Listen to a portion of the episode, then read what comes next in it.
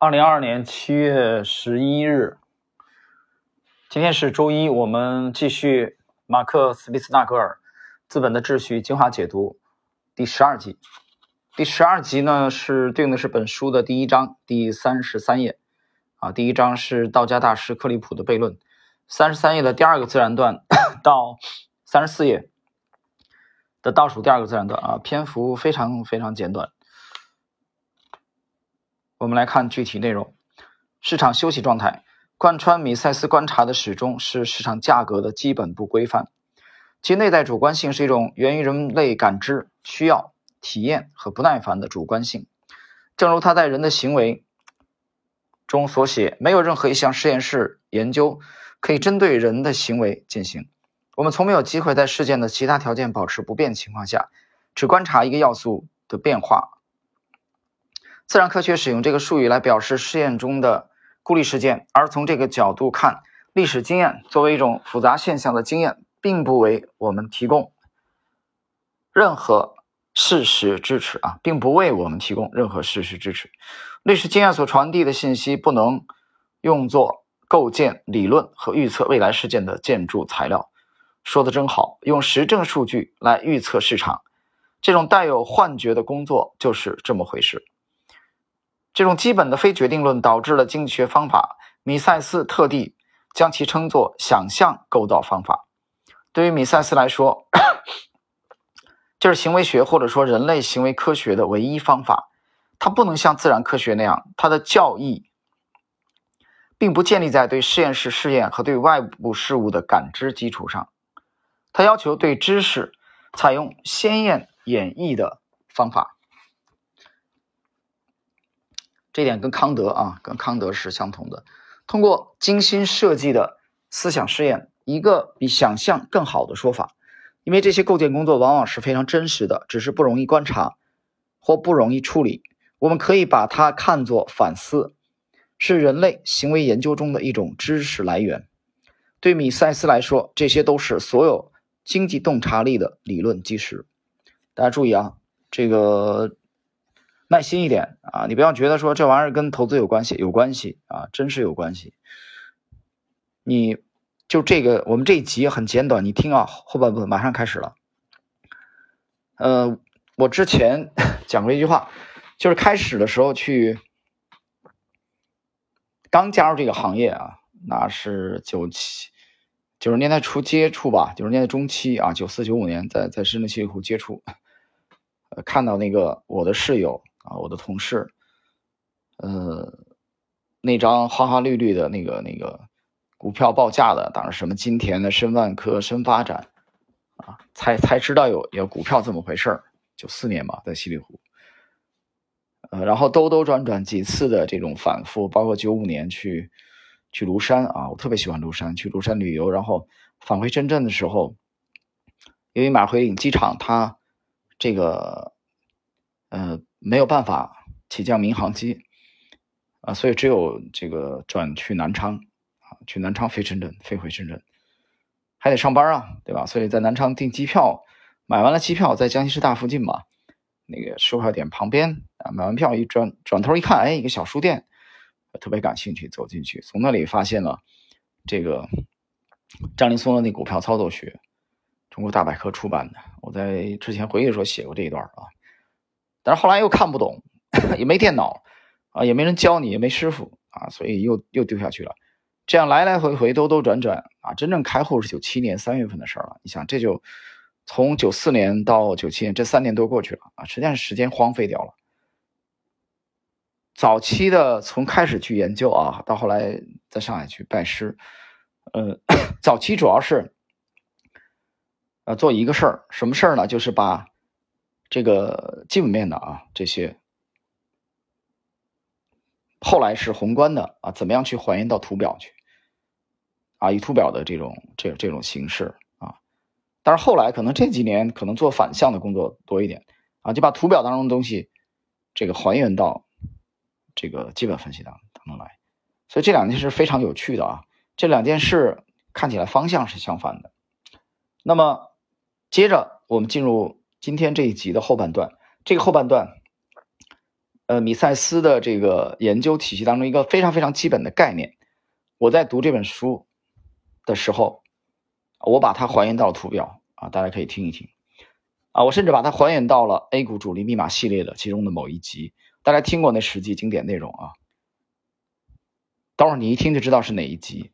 我把它也还原到了威廉奥内尔的啊这个趋势分析里边，我把它还还原到了在有可能是今明两天我们开始了一个新系列啊，这个新的系列啊是一位非常呃优秀的青年才俊翻译的这个美国趋势投资的一些新的资料啊，包括这个呃马克米勒尔维尼啊为代表的，包括这个约翰波伊克的啊新处。啊，等等等，包括趋势投资的新涌现出来的一些 投资大师。好了，我们看今天后半段的内容，三十四页第二个自然段，在米塞斯的行为学概念中，除了前面提到的时间偏好，主要的是是市场休息状态的概念，或者他称之为 平淡的休息状态。休息状态本质上是市场的一种现象，比如说。当经纪人已经处理完所有可以在市场价格执行的交易单之时，只有那些认为市场价格过低或过高的潜在卖家和买家还没有卖出或者买入。休息状态是所有急切状态的一个间歇性结束，是交易单啊交易单流通过互利的啊互惠互利那个互利利益的利，相互的互啊交互的互。通过互利的交换而处理完的一个中间点，而且它会一次又一次的在市场中重现，啊，很有意思啊！我读到这儿的时候，我脑子里马上就闪现过来，这米塞斯这不是讲在讲技术分析吗？啊，有人说这怎么可能呢？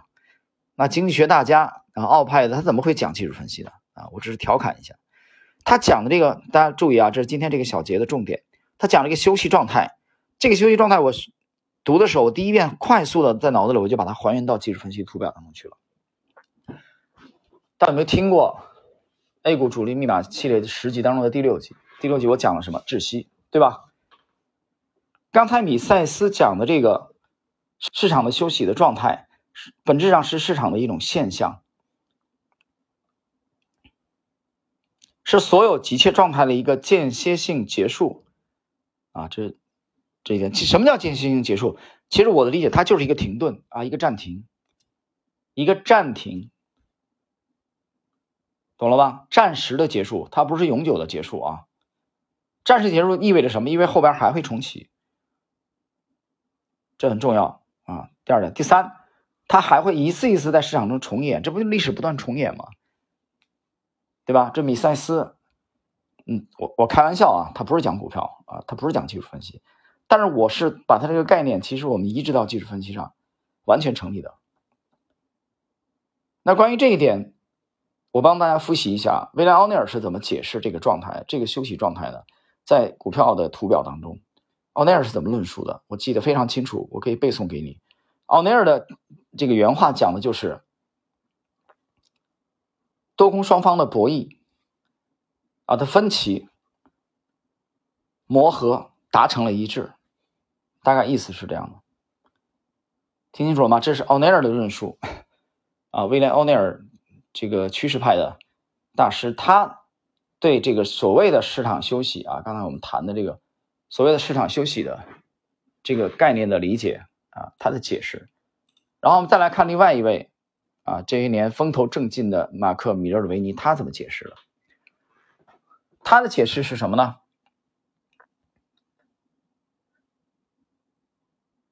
马克是这样说的：“当你什么都不做的时候，那些软弱的、缺乏技能的、没有纪律的人正在为你的成功奠定基础。听清楚了吗？很久以前，我了解到，你可以成为构筑基底啊，基底股票的这个波动的基底啊，底部和波动的参与者，或者你可以选择利用它。那我决定成为后者的专家。可以想象。”啊，把它想象成在龙卷风期间跑来跑去，试图达到屋顶去安装屋顶，这太可笑了吧？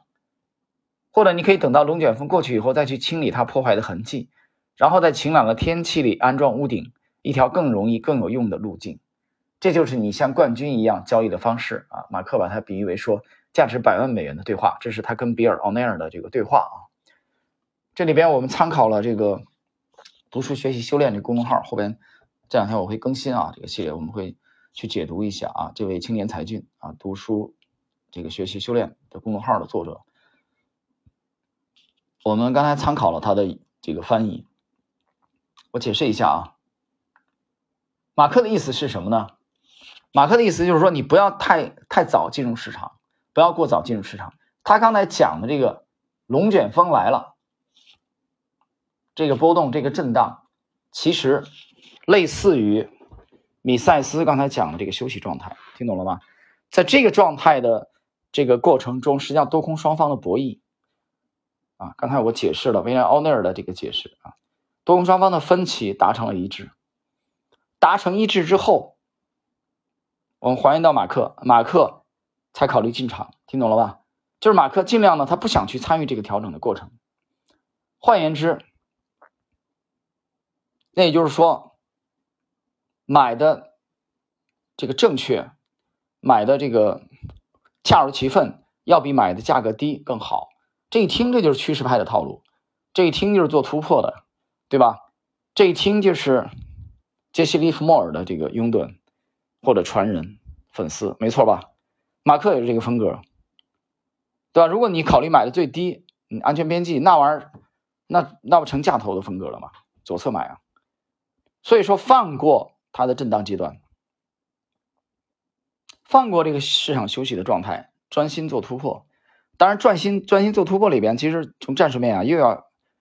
又有这个改变，比如说 David Rian 这些年的风格也有改变。这个后边我们在开这两天开新系列的时候，就本周吧，快的话可能就今天，我们更新是后边陆续跟大家会讲到啊，结合一些具体的案例。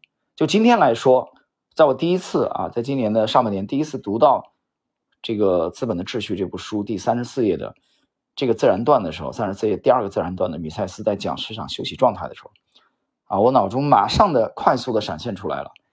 这这不就是在讲技术分析吗？啊，OK，我们继续啊。今天的最后一个自然段，米塞斯用假设的连续的但难以捉摸的市场目标，给这个概念添加了另一层最后的休息状态。在这个价格上，所有交易都连续得到稳妥处理，在一个特定市场上没有再次发生变化。这确实是一个从未达成的虚构的架构，一个从未到达的预定目的地。休息状态是搜寻溢价过程，是价格战的结果。市场可以借此获得引导，向最后的休息状态前进。当然，过程中会发生一些情况，出现变化，而导致这个状态永远不会达到。米塞斯对市场持续发生的一连串事件的描述，是指市场从一个休息状态转到另一个休息状态的连续过程。在这个过程中，一直都要估算那个无法。估计的最后休息状态，我们小结一下啊。这一段其实最重要的一句话，就是在三十四页的倒数第二个自然段的倒数第二行。我个人理解啊，他说是指市场从一个休息状态转到另一个休息状态的连续过程。这个过程是什么呢？米塞斯把它命名为市场里持续发生的一连串的事件，懂了吗？什么叫事件？所谓的事件就是在一个休息状态 转到。另一个休息状态，这两者当中衔接的那个过程，听懂了吗？我说没听懂，没听懂没关系，我帮你翻译啊，对吧？解读的作用就在那儿。我现在把你他这段话翻译成图表，可以了吧？我能让你一下就听懂。什么叫一连串事件？这个一连串事件，我们用股票的这个呃上升上涨来说，对吧？A 股我们做多嘛。所谓的上涨，其实就发生在一个休息状态。和下一个休息状态当中的衔接的这个这个过程，听懂了吗？这是米塞斯讲的一连串的这个事件啊，它是一个连续的过程。大家去琢磨一下啊，把我刚才的这个今天刚才上半段的内容啊结合起来，我们讲米塞斯讲休息状态的时候啊，你把这 两部分内容衔接起来，嗯，它其实讲的是一回事。这个休息状态，我把这个休息状态把它比喻为一个按钮啊，一个暂停键。暂停键之后什么呢？嗯，继续继续工作。好了，今天这一节其实非常重要啊，这一节，所以你不要觉得还跟跟我们投资没关联啊，那不是这样的啊，讲非常非常枯燥的经济学不是这样的。所以马克思·皮斯纳格尔他既然能从看起来好像是风马牛不相及的这个奥派啊，跟他的投资能能这么高度的关联，那么这一定是有这个许许许多多值得我们去学习和借鉴研究的内容的。只不过我读的时候会跟 我们的投资啊高度的去啊去去关联去结合起来，这个我觉得敏感度我们应该有。OK，今天时间关系呢，我们的这个第十二集啊，讲这个市场的休息状态，就到这里。